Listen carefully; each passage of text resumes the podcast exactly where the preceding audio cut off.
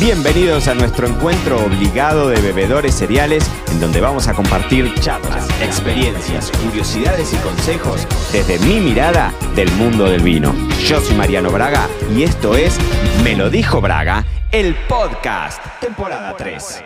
Muy bienvenidos a todos al episodio 301. Hemos roto la barrera de los primeros 300 episodios de Me lo dijo Braga el podcast, así que quiero darte la bienvenida a todos los bebedores cereales del otro lado este lunes 15 de enero de 2024 en donde vamos a hablar de así, así, así tal cual como yo te lo voy a describir. Es el mejor vino del mundo.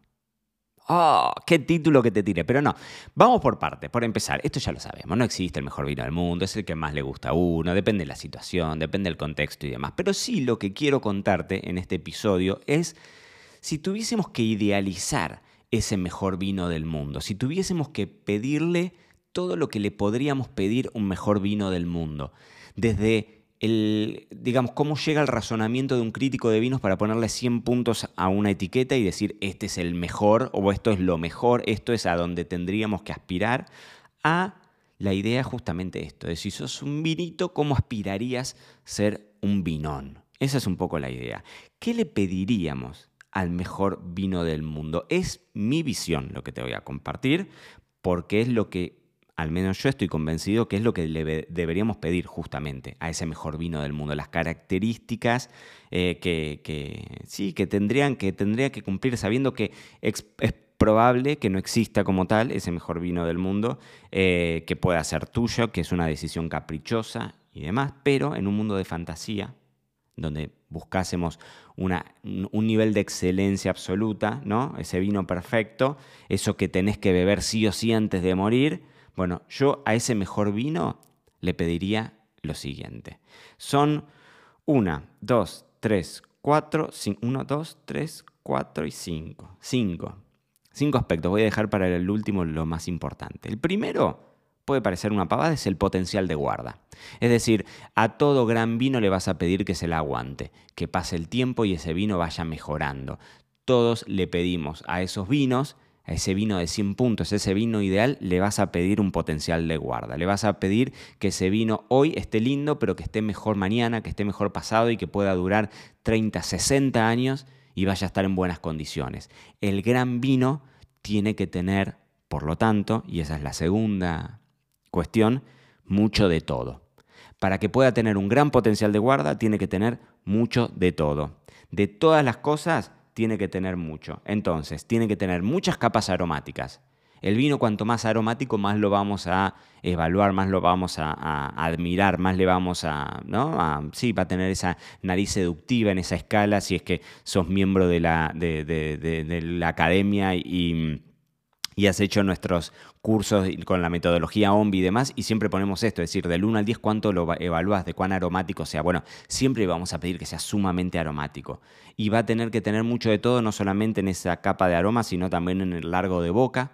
O sea, que sea un vino que cuando vos lo tomás se quede ahí en la boca, se te siente en la boca, levante la mano y diga, Marianito, acá estoy llegué para quedarme, me voy a quedar un rato largo en tu boca, voy a seguir haciendo, extendiendo esta situación de placer, esas caudalías famosas que hablamos cuando nos ponemos técnicos en la cata. Y por el otro lado también, así como habíamos pedido capas de aromas a nivel aromático en nariz, también vamos a necesitar estos aromas de boca, la vía retronasal, ¿no? la expresión que tenga este vino también en la boca. Es decir, le vamos a pedir mucho de todo. El gran vino tiene mucho de todo. Y puede ser que te tomes un gran vino viejo y entonces lo vas a encontrar mucho más sutil, lo vas a encontrar más avejentado, pero también más sabio, lo vas a encontrar un poquitito más domado por el tiempo y ese vino no, le va, no va a tener mucho de todo. Pero ese vino, cuando fue jovencito y tenía toda la, testosterona de la, de la juventud, si era un señor vino mm, hombre y si era un señor vino mujer, no tendrá testosterona, pero no importa. Tiene toda la polenta esa, mucho de todo. Esa es otra de las cuestiones que les vamos a pedir. El tercer punto, dijimos potencial de guarda, mucho de todo. El tercer punto que le vamos a pedir es representatividad de varias cosas. Por un lado, de la variedad de uva. En general, le vas a pedir representatividad de la variedad de uva. Un Pinot Noir le vas a pedir ese color liviano, le vas a pedir esas características. Por el otro lado, la región. Y acá hay como una especie de versus, ¿no? ¿Qué es lo que debería mostrarse más? Si la región o la uva. Es cierto que en los vinos más económicos, o no más económicos, pero más de, de mercado, vas a pedirle más expresión de la uva, vas a esperar más que te da un tempranillo comparado con lo que te da un Cabernet Sauvignon. Pero si vas a los grandes vinos del mundo, siempre vas a escuchar al enólogo defender mucho más la idea de la representatividad de la región. E inclusive en muchas regiones del Nuevo Mundo se habla ahora de yo elijo esta variedad, yo elijo al Merlot porque para mí es la variedad que mejor demuestra las diferencias entre los distintos terroirs. Esto ya es un poco más técnico, etcétera, etcétera, etcétera, pero sí le vamos a pedir representatividad, que ese vino te hable de la región y que te hable de la variedad de uva. Pero por el otro lado, también le vas a pedir una representatividad a nivel identidad, y acá yo lo llamo la identidad única, es decir, tanto el enólogo como la bodega le dan algo que lo hace único, que lo transforma en algo un poco más experiencial. Y eso es otra cosa que le vas a pedir en, cuanto a la, representatividad, la identidad única y la representatividad a nivel región y variedad de uva. Cuarto punto que le vas a pedir al mejor vino del mundo, la consistencia. Para mí esto es clave también. Que sea un gran vino puede ser una primera añada y después desaparece ese vino. Pero el gran vino, el mejor vino del mundo, tiene que tener alguna trazabilidad, tiene que tener alguna historia, tiene que tener sus antecedentes, sus predecesores. Quizás añadas mejores, añadas peores, pero algo que se venga haciendo de forma consistente. Y el último punto, y que sin duda para mí es lo más importante de todo, Pensalo vos. Te dije, potencial de guarda, mucho de todo, representatividad y consistencia.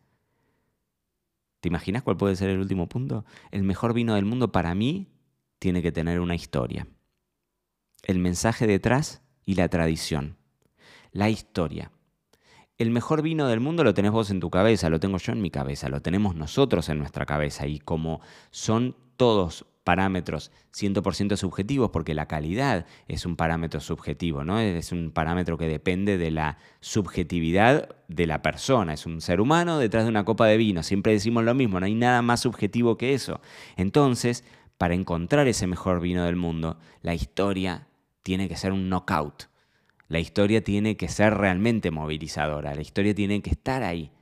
Cuando uno toma un vino rico, pero no sabes la historia detrás, nunca lo puedes transformar en el mejor vino del mundo. El mejor vino del mundo tiene que tener una historia, sea ese vino o sea tu historia para con ese vino.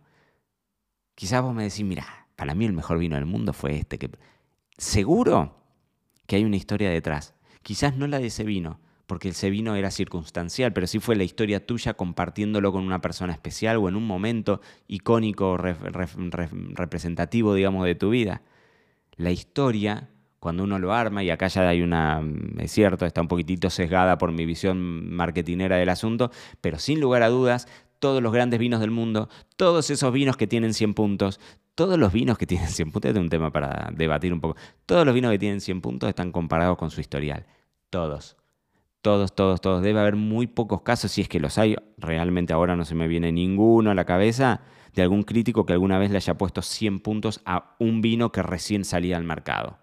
Es decir, si vos no demostrás esa consistencia y sobre todo si no demostrás esa historia detrás, el mensaje detrás, la tradición, es muy difícil que puedas lograr el mejor vino del mundo. Ahora, si vos tenés tu teoría, me encantaría que la compartas, porque al principio yo te dije, mirá, esta es mi visión sesgada de lo que yo creo, estoy convencido de que deberíamos pedirle al mejor vino del mundo. Ahora, si vos tenés tu versión, me encantaría que me lo dejes acá en los comentarios. Te invito a que comentes en los comentarios en la plataforma en la que estés escuchando. Contame en los comentarios qué le pedís a vos, vos y solo vos, qué le pedís al mejor vino del mundo. Esto fue todo por hoy. No te olvides suscribirte para no perderte nada y que sigamos construyendo juntos la mayor comunidad de bebedores cereales de habla hispana. Acá te espero en un próximo episodio.